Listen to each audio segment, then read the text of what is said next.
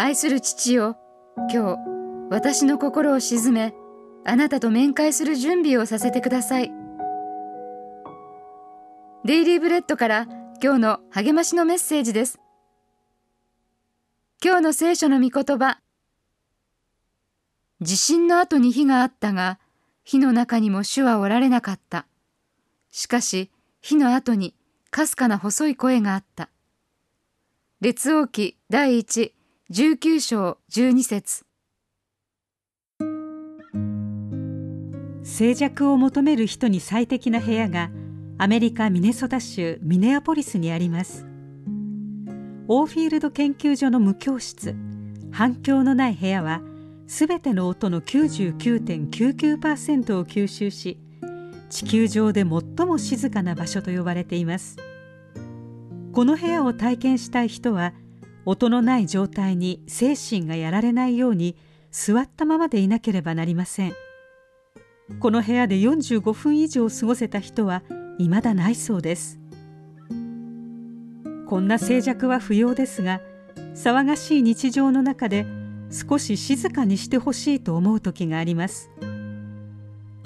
ニュースやソーシャルメディアは人の注意を引こうと競って騒ぎます。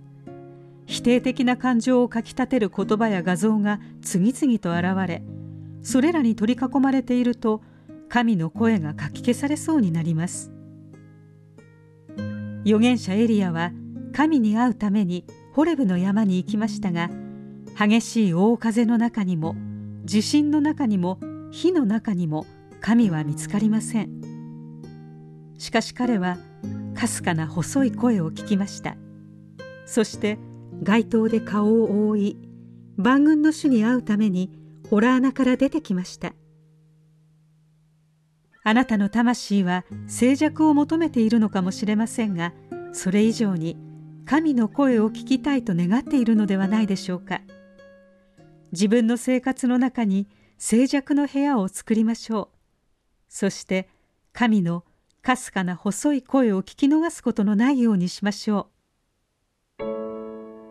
今日の目想のヒント神が私たち子供と交わる方法をいくつか挙げてください。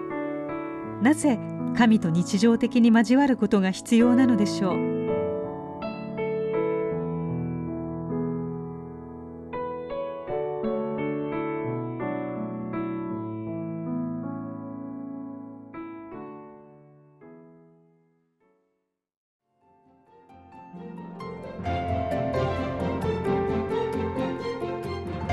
今日のお話いかがでしたか？